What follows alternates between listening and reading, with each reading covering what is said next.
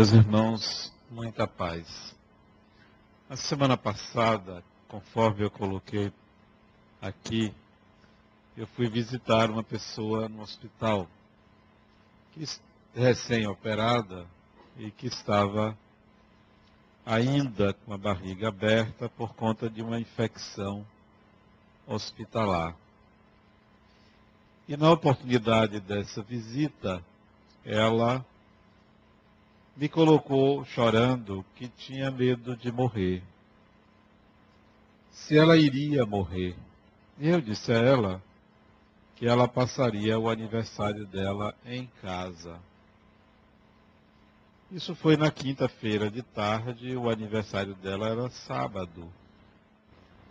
Na sexta-feira de tarde, ela me ligou, me dizendo que estava tendo alta e que passaria o aniversário dela em casa.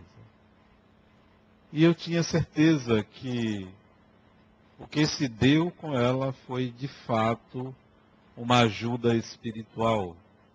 Nenhum de nós deve descurar ou achar que os espíritos não podem interferir, intervir nas nossas vidas. Intervenções tão significativas quanto esta, da mesma forma que podem interferir em nossos pensamentos, em nossos sentimentos.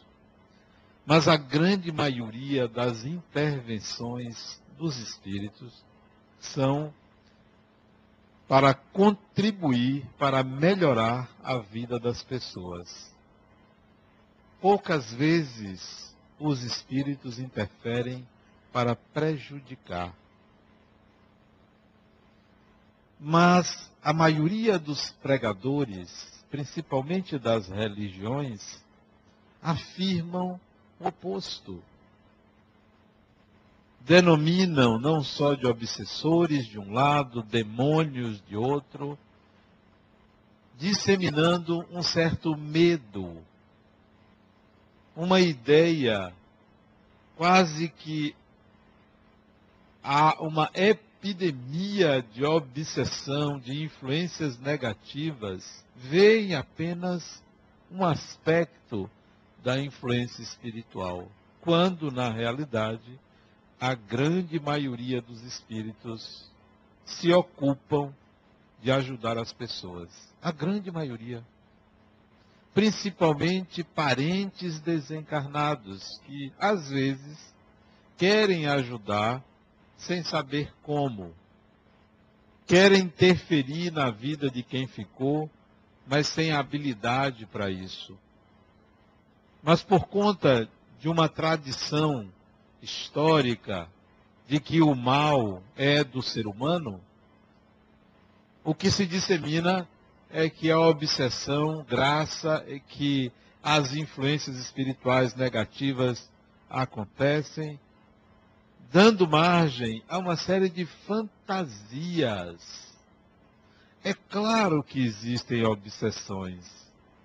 É claro que as influências espirituais negativas interferem na vida das pessoas, prejudicam as pessoas. Isso é óbvio, inegável. Porém, a grande maioria é para ajudar, influenciando positivamente. Mas a maioria fantasia muito. Vem uma espécie de medo do espiritual, um condicionamento que coloca qualquer fenômeno inusitado como sendo um espírito que provocou. Bate uma porta. Ah, Denar, mas o vento era ao contrário. Por que, que a porta abriu? Se o vento era para fechar, só pode ser algum espírito. Não, não pode ser. Geralmente não é. Ah, mas a luz lá de casa acendeu sozinha. Como se não fosse possível isso. A televisão ligou sozinha. E naquele momento eu estava pensando em não sei quem que desencarnou. Então só pode ser a própria pessoa. E por aí vai uma série de fantasias. O imaginário fervilha a ponto de é, cegar o raciocínio das pessoas. Ao mesmo tempo, quando as influências espirituais, que são em geral sutis, são deixadas de lado. Sutis. Pensamentos que invadem a nossa mente, ideias inusitadas, sutis, e a gente acha que aquilo não foi, não é. A grande maioria dos espíritos procura fazer o bem. E se você aqui na plateia é, pegar, pelo menos 90% das pessoas aqui pensam em fazer o bem às outras. 10% ruinzinho, que não vale muita coisa. Se ocupa ou pensa ou fica pensando em fazer o mal aos outros. Mas a grande maioria pensa o contrário. Embora estejamos no nível de evolução em que nos defendemos uns dos outros. Não temos confiança no outro nos precavemos das possibilidades do outro dominar, agredir, etc. Mas a grande maioria pensa em ajudar. Não pensa em prejudicar. Pensa em defender seus direitos. A grande maioria, é sim. Só que nós não levamos isso adiante.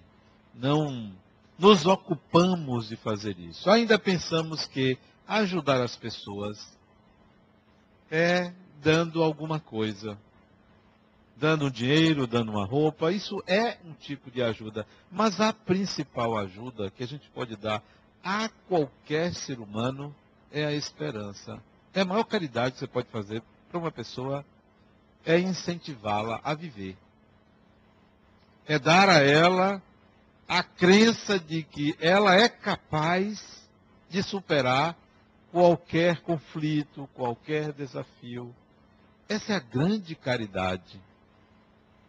É a forma que você pode encontrar de contribuir para o bem-estar das pessoas, é dando-lhe esperança. Não esperança vazia, infundada, mas aquela que leva a pessoa a acreditar na sua capacidade de superação.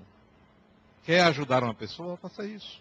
Pode continuar dando dinheiro, roupas, é, bens materiais, qualquer coisa. Pode continuar uma palavra amiga. Tudo isso é caridade. Mas a principal é quando você consegue levantar uma pessoa da inércia, tirá-la da inércia. Quantos aqui tem N coisas para fazer e não faz? fica lá, acumulando.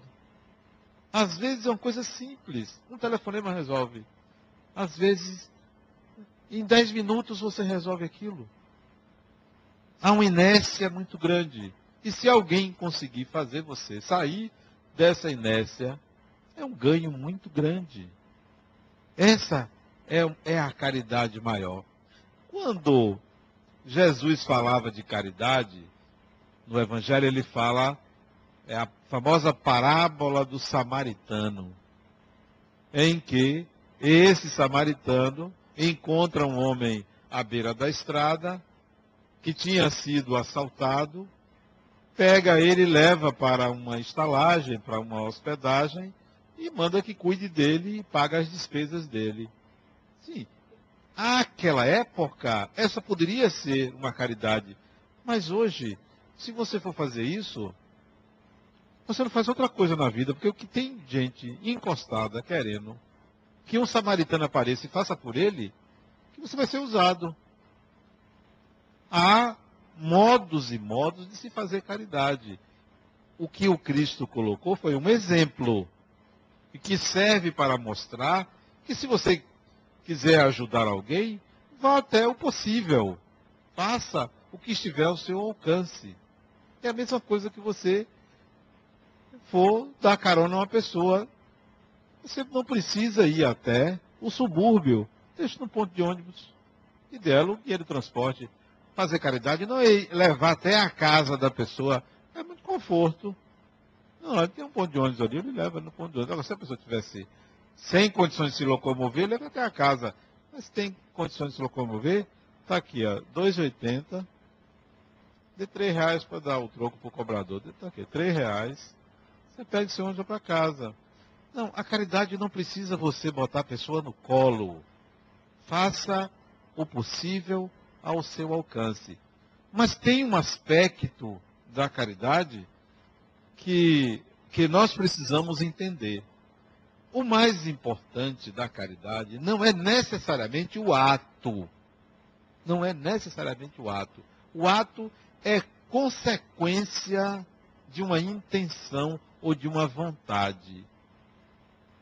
Se você trabalhar para que essa vontade sempre exista em você, pronto, você poderá fazer caridade a qualquer momento.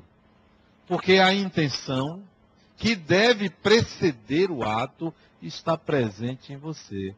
Portanto, você pode dar muita coisa, ajudar aqui e ali, como um preceito religioso. Isso não é transformador. Isso não é transformador. Ah, eu vou lhe dar uma cesta básica, porque na igreja me disseram que eu devo dar às pessoas, eu devo ajudar as pessoas. Então, porque é um preceito, você faz. É a mesma coisa do dízimo.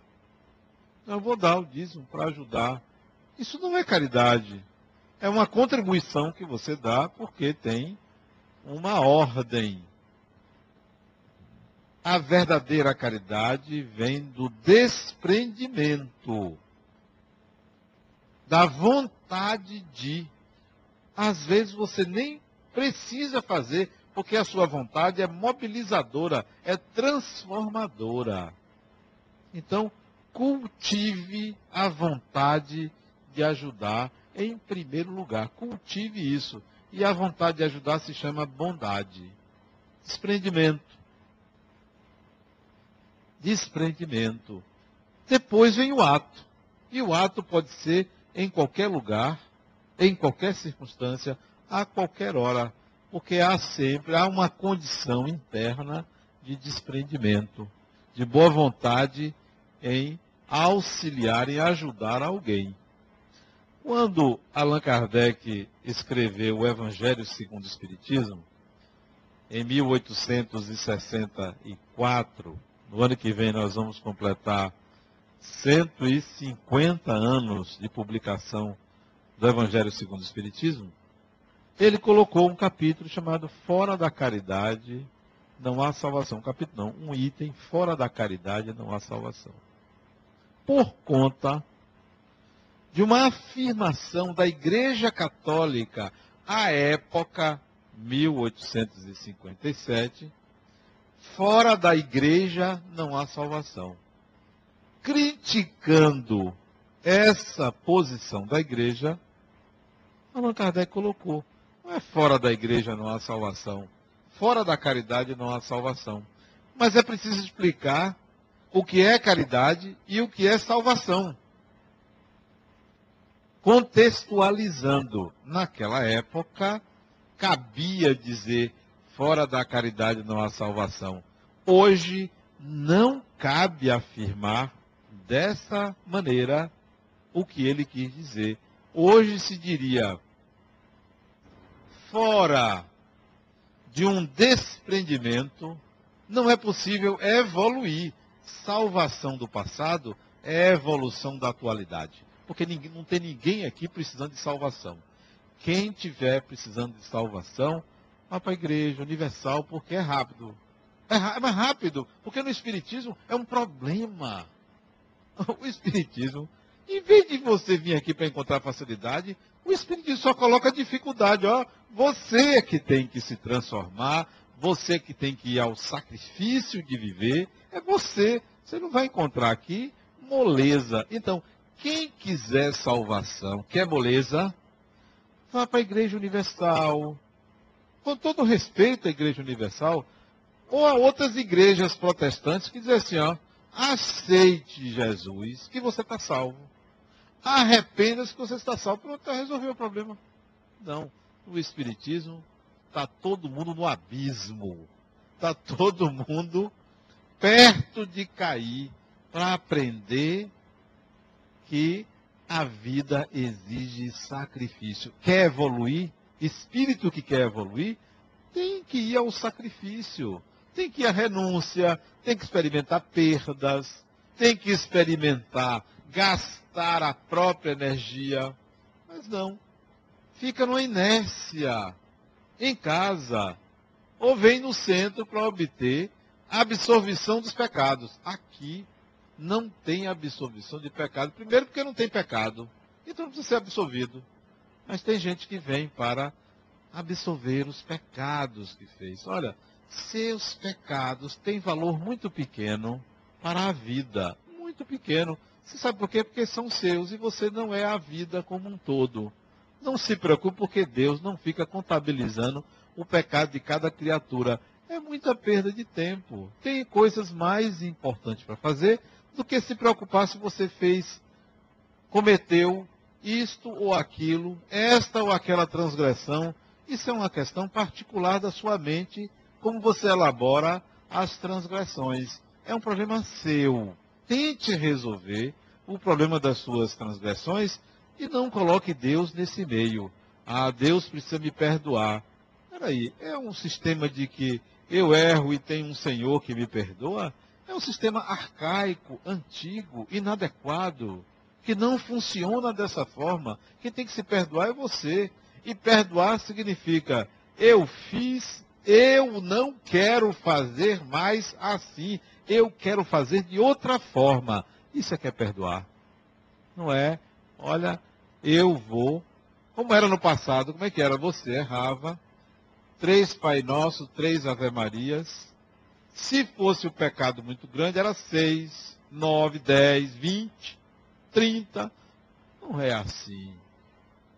Erro cometido, não mais cometê-lo, mas não é suficiente isso. Não é suficiente você não cometer mais erros. É suficiente você não só não cometer, como aprender a fazer de forma diferente o que você não sabia. Não porque você será punido, mas porque você precisa evoluir. E o processo de evolução do espírito não é ele ser bonzinho, é ele ser capaz. É ele ter competências, capacidades, habilidades para viver no mundo em transformação. Porque a única realidade é a mudança, é a transformação. É por isso que você precisa não apenas deixar de errar, mas buscar novas formas de agir. Então, não tem absolvição, como não tem punição. Então, salvação deve ser entendida a palavra como evolução, porque ninguém precisará ser salvo. Ah, mas e no dia do juízo final? Lá ele, porque eu não vou para juízo final, coisa nenhuma.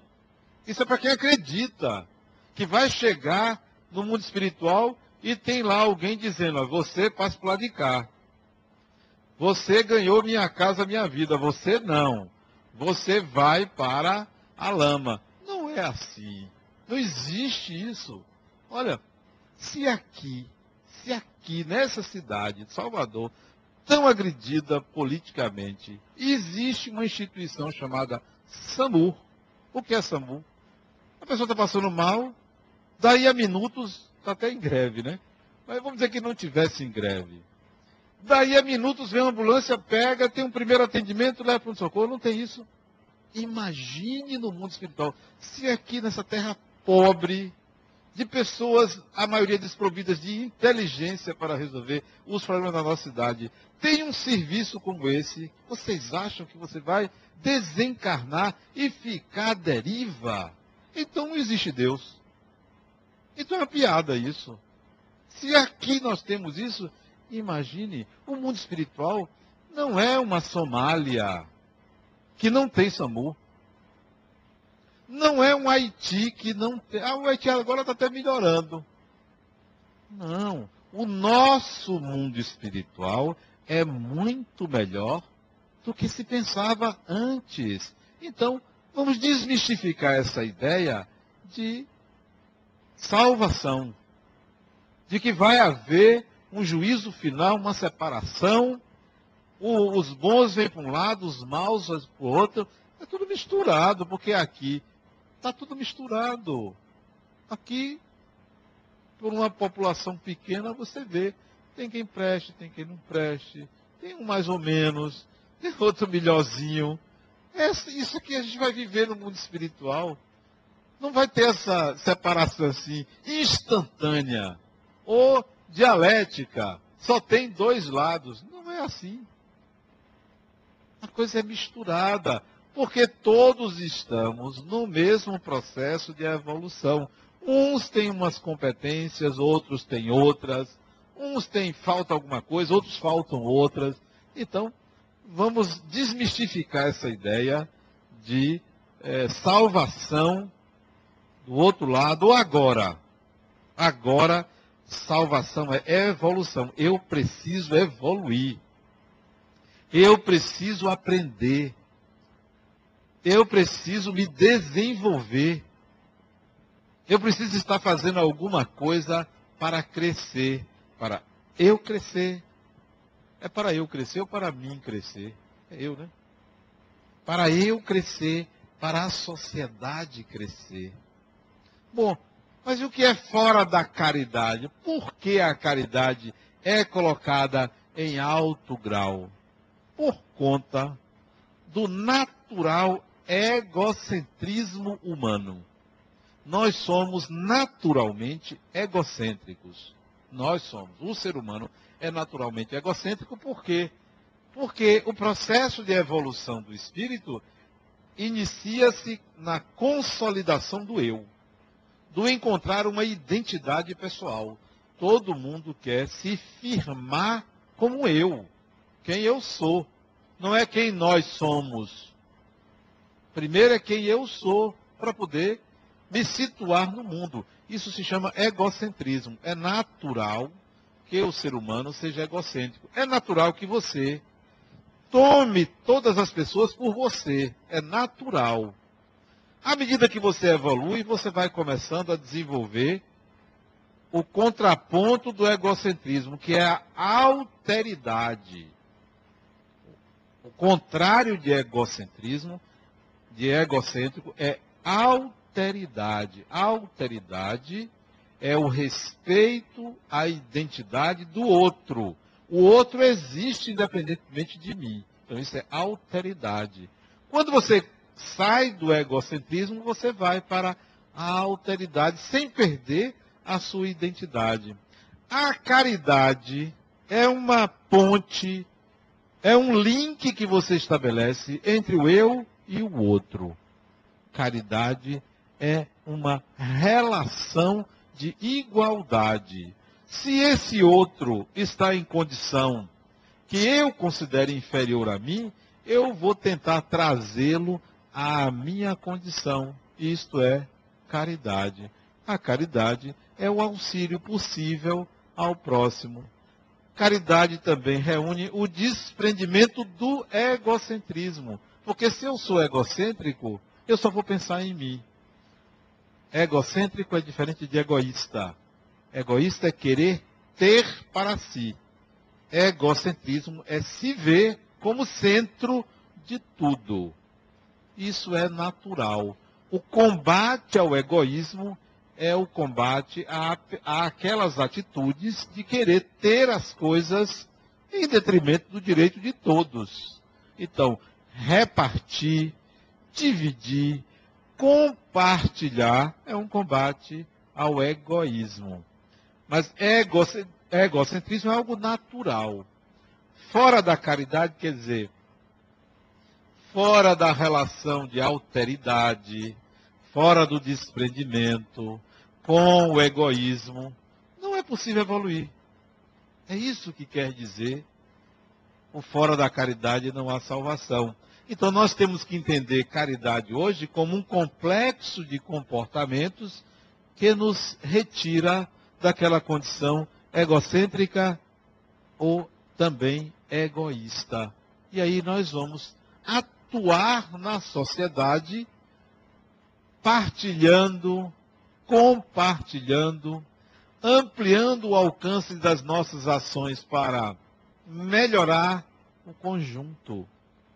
Mas tem pessoas que não sabem fazer isso. Encastelam-se nos seus apartamentos, nas suas residências, e esquecem que aquela casa, aquele lugar, é parte de um todo. E que aquilo dali fica, passa, passa de uma geração a outra. Passa de uma condição para outra condição e se transforma e se perde. Existe um, um artigo do Código Civil, eu não sou advogado não, mas de vez em quando eu pesco alguma coisa, que diz que os herdeiros dos herdeiros não têm direito numa sociedade. Interessante isso, né? E eu fui analisar por que existe isso no Código Civil. Acho que é mais ou menos isso. Os herdeiros dos herdeiros não têm direito a permanecer numa sociedade. Podem sair da sociedade, claro, permanecendo o direito do valor. Isso para nos mostrar que tudo passa, que ninguém está seguro de ter absolutamente nada na Terra. Nada. Você não está nem seguro de ter uma informação. Ah, o que a gente leva é o que a gente sabe. Não é também não. E é preciso a gente desmistificar isso. Você pensa que uma pessoa bem informada chega no mundo espiritual e tem privilégio ou está acima dos outros? Não. Bem informada de quê? Do jornal?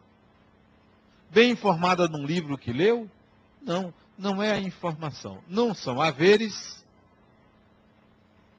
não são relações, não são informações. Você só tem, você só é proprietário do que você sabe fazer. Do que você sabe fazer. Só. Não é do que você conhece, é do que você sabe fazer. Se você não sabe fazer uma família feliz, você não é proprietário disso. Você não sabe fazer bem a uma outra pessoa, você não é proprietário disso. Você só é proprietário do que você sabe fazer. O que é que você sabe fazer? Se pergunte isso. O que, que eu sei fazer? Eu sei manter uma amizade. Eu sei transformar uma inimizade em amizade. Agora, se você sabe comprar e vender, do outro lado, não tem bolsa de valores, não tem sistema financeiro. As questões são resolvidas de uma forma comum. Vige um sistema social baseado no mérito. Mérito esse que vem da competência. Se você hoje não sabe viver em sociedade, em grupo, claro que você vai ter dificuldade sempre de viver em sociedade ou em grupo. Então, aquilo que você leva é o que você sabe fazer. Não é o que você sente. Isso pode não ter valor absolutamente nenhum. Ah, mas eu amo fulano ou fulana. Vou levar isso para o mundo espiritual, sim. Para que, que serve isso? Próxima encarnação você não encontra aquela pessoa. O amor ficou ali. Quer desenvolver-se, aprenda a fazer. Tudo, fazer no sentido amplo do termo. Não é só fazer coisas, mas também ser capaz de gerar aquilo que você anseia. Quer ser feliz? Aprenda a fazer felicidade. Quer amar? Aprenda a fazer esse tipo de sentimento na relação com as pessoas. E assim sucessivamente. A caridade, então, é um termo muito mais amplo do que a esmola. Na França antiga, valia a esmola, é uma caridade. Aqui você vai dar uma esmola, você pode estar viciando uma pessoa. Está viciando uma pessoa. Quando alguém vem me pedir alguma coisa na rua, eu posso até ter no bolso, mas eu só dou se o coração pedir. Só. Se o coração não pedir, eu não dou. Ah, mas eu estou com fome, me dê para eu comer. Se eu não tiver vontade, eu não dou e não me sinto culpado. Também se eu tiver vontade, eu dou. Confesso a vocês que a vontade é pequena. É, na maioria das vezes é pequena, não aparece a vontade. É um negócio interessante. Só faço quando o coração manda. Quando não manda, eu entrego ao responsável por aquilo. E quem botou gente no mundo foi Deus. Entrego a Deus, ó. Você botou, você resolve o seu problema, não mande para mim. Não me sinto absolutamente culpado se eu não ajudo uma pessoa, mesmo que ela precise e dependa da minha ajuda para sair da sua situação. Não me sinto culpado, porque não cabe a mim. É bom para mim fazer o bem ao outro, mas o bem ao outro não depende de mim, porque se eu não puder fazer, Deus não vai depender de mim para ajudar uma pessoa. O bem que eu faço a alguém é bom para mim. O bem que você faz às pessoas é bom para você. Você pensa que é para o outro, mas o outro não depende do seu bem.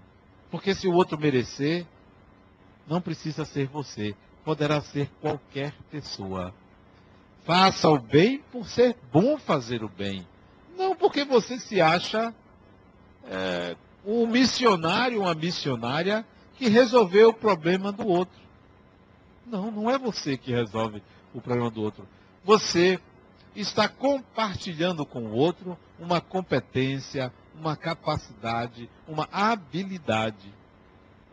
Por isso que as pessoas pensam que estarem é, dentro de um apartamento, dentro de uma casa, felizes ali, é, seguras ali, já resolveram seus problemas. E a sociedade fica como? Quando é que você vai dar a sua cota à sociedade? Quando é? Não basta fazer o bem assim. Nós vivemos uma coletividade.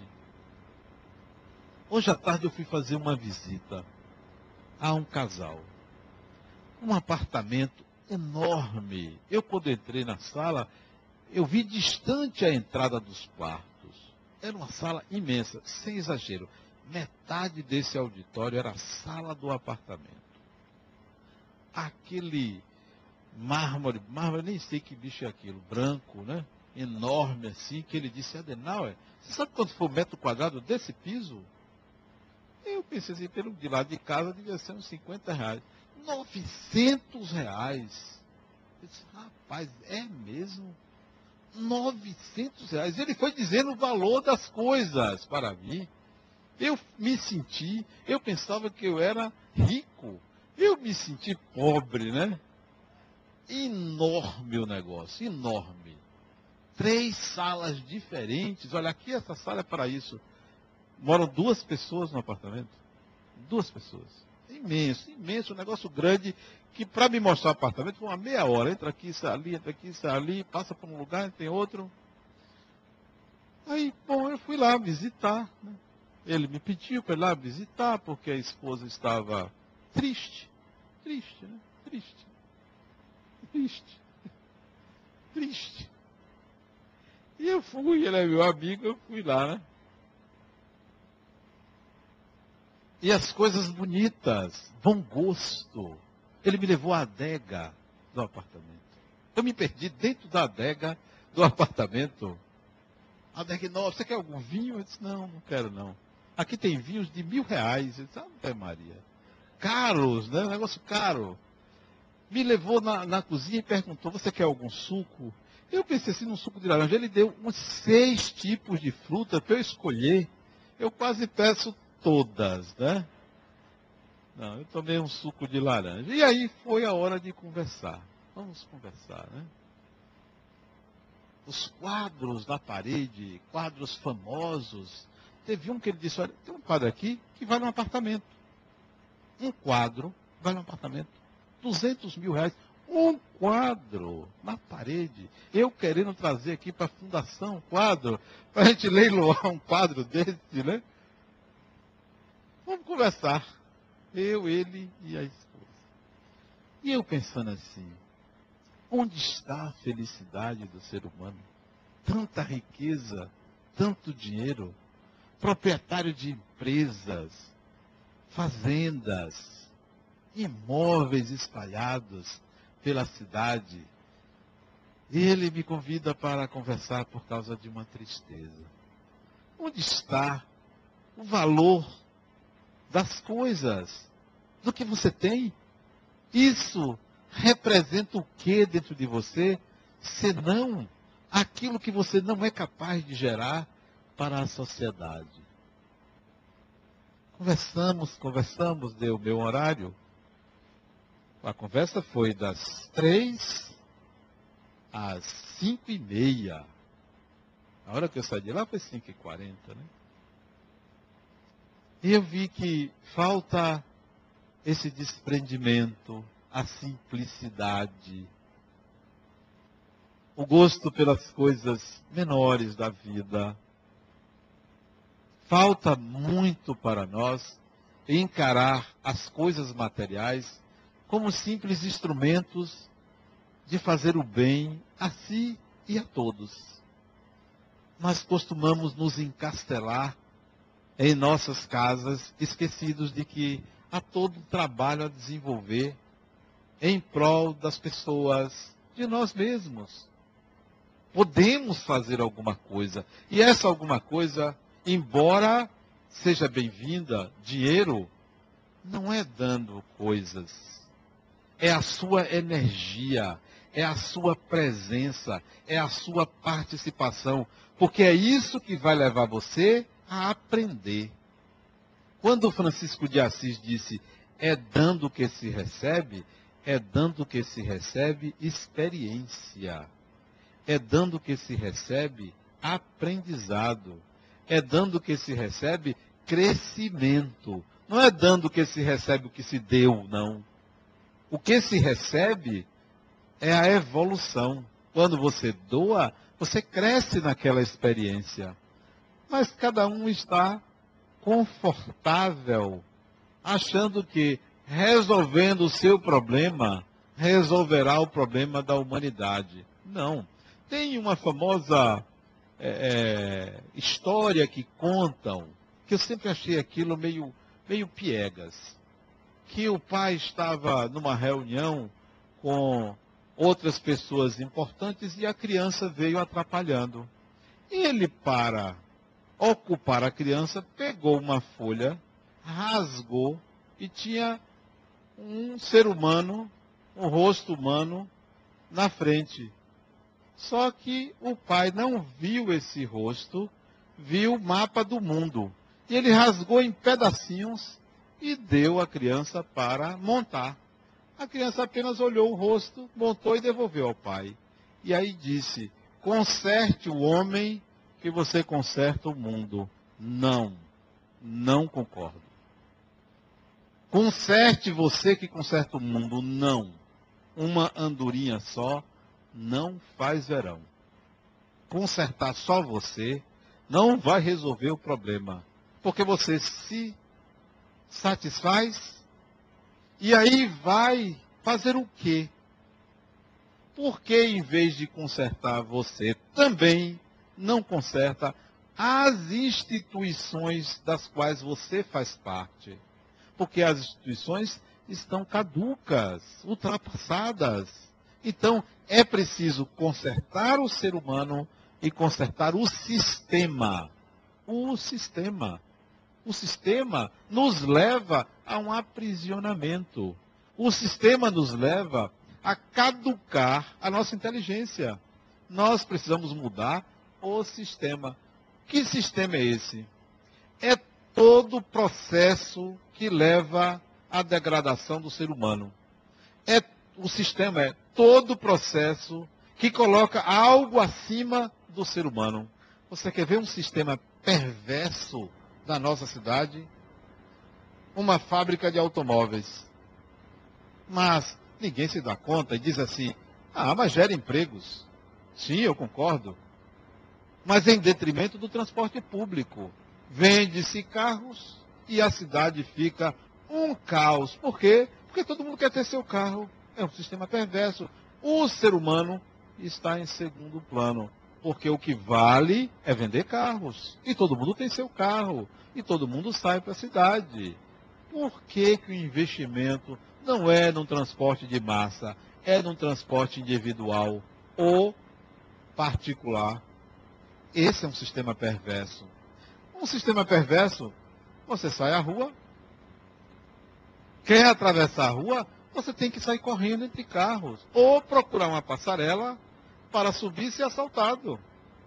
Porque o motorista não quer parar para passar a pessoa. Nem se tiver uma faixa. E às vezes nem com sinal vermelho. Então, é um sistema perverso que leva o ser humano a colocar o outro ser humano em situação inferior. Todo sistema que privilegiar algo que não seja humano é perverso. O ser humano em primeiro lugar e não a ordem. Ah, não, você não pode passar por aqui, você tem que dar uma volta. Eu fui, semana passada, eu vi que eu podia chegar no outro lado do hospital indo direto. Não, você não pode ir ali. Você tem que dar essa volta na rua para chegar lá. Meu amigo, mas é ali, ó. Não, não pode não, é proibido. Sim. Quer dizer, tudo que for para prejudicar o ser humano é perverso. Falta com a caridade e com a evolução. Então, não é só mudar as pessoas. Não é só você mudar. Mude o sistema à sua volta. Mude rotinas que prejudicam os outros, que atrapalham as pessoas, que dificultam a vida de pessoas. Eu estava ouvindo no rádio, nesse instante, o sujeito, ele foi pagar um negócio é, na prefeitura, foi na prefeitura, foi num órgão aí, acho que foi na Sulcom, não sei o que foi. Pagou 40 reais a mais. Só viu quando estava em casa. Aí ele voltou lá no dia seguinte para, ó, vocês calcularam errado, não deu dia de volta, você tem que fazer um requerimento. Ok, fez o requerimento. Aí faz o requerimento. Daqui a cinco dias o volta. Cinco dias ele voltou. Não, mas faltou você botar um número aqui. Ele bota o um número. Daqui a cinco dias você volta. Bom, já foi para um outro setor. Chegar no outro setor, e aí vai, vai, ele caminhou quase um mês até que alguém disse a ele, olha, o senhor para receber esses 40 reais, tem um decreto do prefeito, Salvador, que o senhor tem que abrir conta em determinado banco, só nesse banco. É um sistema perverso. Só que para abrir conta naquele banco, ele tem que ter 5 mil reais. E aí? E aí? Como fica? Não, então, paciência, meu amigo. É decreto do prefeito. O sistema emburrece a pessoa dificulta o direito da pessoa e de todos. Então, não é só mudar, você mudar. Onde você está. Se você é responsável por alguma coisa, otimize o sistema. Todos os sistemas. Todos os sistemas. O outro lá queria, falou para mim, eu não sei porquê, a babá do seu neto fica sentada na varanda oh, da minha casa. Por que não? Só porque é babá, não pode sentar na varanda? Não, ela tem todo o direito de sentar, é um ser humano. Ah, mas ela não anda uniformizada. Oh, mas tem que andar? Eu tenho que estabelecer essa diferença na minha casa? Não, e não é só por aí não. Oh, isso tem tempo. A filha, o filho da empregada lá de casa é um menino que tem uma vibração maravilhosa. Se você se aproximar dele, você sente que ele é um espírito diferente. Diferente. E ele, sempre que vai na minha casa, almoça do meu lado. Eu me sinto sugando as energias dele, mas ele não sabe disso, eu não conto a ele. Eu sinto. Uma vez, uma visita estranhou. Uma visita minha estranhou que ele estivesse sentado à mesa. Qual o problema? Não é a mãe dele que faz a minha comida? E se ela quisesse, é porque ela não quis, desde cedo. Sentava comigo também para almoçar. Qual é o problema?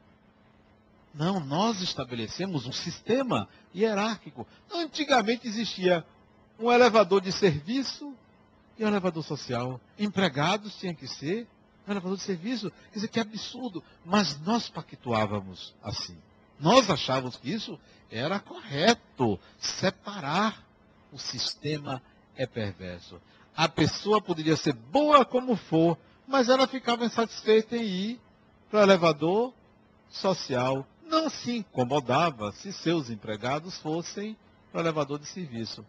Isso é só um exemplo dentre muitas injustiças que existem, colocando o ser humano abaixo do sistema. Nenhum sistema tem valor se não devolver ao ser humano a dignidade, devolver ao ser humano a sua divindade. Não, você é colocado num nível secundaríssimo. Tudo de ruim é para você. Mude o ser humano, mas mude também o sistema. Que esse ser humano mude o sistema. Porque se não mudar, nós vamos continuar massacrados. E a caridade de todo dia? Qual é a caridade que você pode fazer todo dia? É aquela que eu me referi no início, a caridade da esperança. A caridade de você dar ao outro estímulo para viver, estímulo para resolver. Esse é o ponto de apoio principal. Você pode fazer em qualquer ambiente em qualquer lugar, com qualquer pessoa. A, a solidariedade é essa. Ser solidário a uma pessoa não é suportar nos ombros as dores da pessoa, é também dar esse suporte de energia, injetando na vontade do outro a vontade de viver não sei se eu contei para vocês há um tempo atrás. Deixa eu ver se ele está aqui. Ele não está aqui, não eu posso falar, porque está fora, né? Eu ia saindo daqui outro dia, um dia que eu vim fazer uma palestra quarta-feira, né? Isso deve ter dois anos. Dois anos. Não conhecia ele. Feio que só. Bateu no meu ombro depois de assistir minha palestra, disse: Olha, eu vou me matar, você está me vendo pela última vez. Eu nunca tinha visto ele. Disse, não, você não vai se matar. E comecei a conversar com ele e tal. Não se matou. Semana passada eu encontro ele e disse assim para mim, Adenauer, lembra daquele dia que eu falei para você que eu ia me matar? Eu só não me matei graças a você. Ele falou sério, graças a você. Eu disse, olha, se você tivesse se matado, pior para você. Você não se matou porque você considerou que era o melhor para você. Porque você sabe que o melhor para o ser humano é viver. Você chegou a essa consciência, não foi eu. Eu apenas disse a você que não valia a pena se matar porque você ia transferir o problema, postergar o problema, não iria resolver, que você que tinha que resolver. E você aceitou isso. O mérito de não ter desencarnado é seu, não é meu.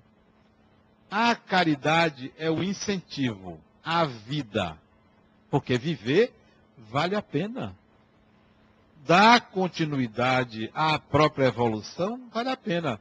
Agora, essa evolução que você simplesmente ganha um, dois, três mil, um milhão, e vive no conforto e tem tudo, mas não sabe fazer nada, meus pêsames, isso é atraso.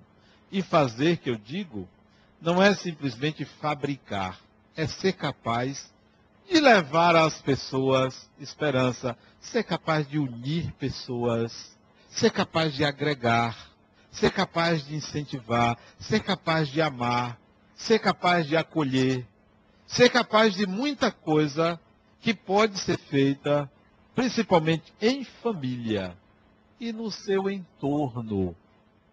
Tem pessoas que vivem em condomínio e não pagam o condomínio mas trocam de carro. Trocam de carro. Tem uma bolsa cara, mas não pagam condomínio. Quer dizer, os outros é mantêm. Não pagam suas dívidas, mas andam ostentando. E chega no centro espírita ou igreja e dá lá sua contribuição. Que valor tem isso? Se você está sonegando isso da própria sociedade, isso não é evolução. Isso não é crescimento.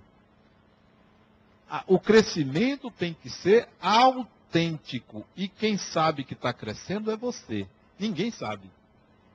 Só você sabe se você está se desenvolvendo ou não. Não é um atestado que você recebe de fora. Não é. Não é porque você foi distinguido ou, ou distinguida na sociedade. Não é se você foi elogiado ou elogiada pelos outros. Não é isso que é um sinal da sua evolução. É uma percepção interna é uma comparação que você faz entre hoje e ontem. De você com você mesmo. Não é de você com outra pessoa, não. Porque às vezes você acha que fulano vale alguma coisa, você não conhece na intimidade, leve para casa para você ver. Quer ver? E leve para conviver comigo para ver se é fácil. Se é, é tão simples assim, ah, eu, tem gente que fica suspirando por mim aí. Mas será? será? Vá conviver. Vá conviver com uma pessoa que passa o tempo todo, a cabeça toda voltada para o espiritual. Vá conviver. Com alguém que gosta de ler. Alguém que não gosta de festa. Eu não gosto de festa. Eu gosto de festa na minha casa, mas na casa dos outros não gosto, não. E até meia-noite, porque dá sono. Né? Por isso eu tenho vontade de dormir. Uma pessoa que não bebe, não fuma, não gosta de aventura, senão a aventura de relacionar-se com o espiritual. Tem coisa melhor? Então vá conviver. Não, não se compare a ninguém. Se compare a você mesmo. Olhe dez anos para trás. Se houve mudanças, repito, não mudanças atestadas pelos outros, mas atestadas por você mesmo. Olhe suas tendências se se modificaram, se você deu a elas direcionamento. Não, não se compare com ninguém. E nem pense que as obras que você realizou atestam o espírito que você é. Não.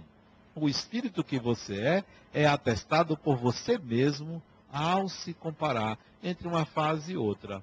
E tem gente que passa a encarnação toda, muda um milímetro mas externamente fez muita coisa e é elogiado por muita gente. Mas olhe para dentro de você, porque está no que você é capaz de fazer em todos os sentidos que atesta a sua evolução. Quer fazer caridade? Dê esperança às pessoas. Muita paz.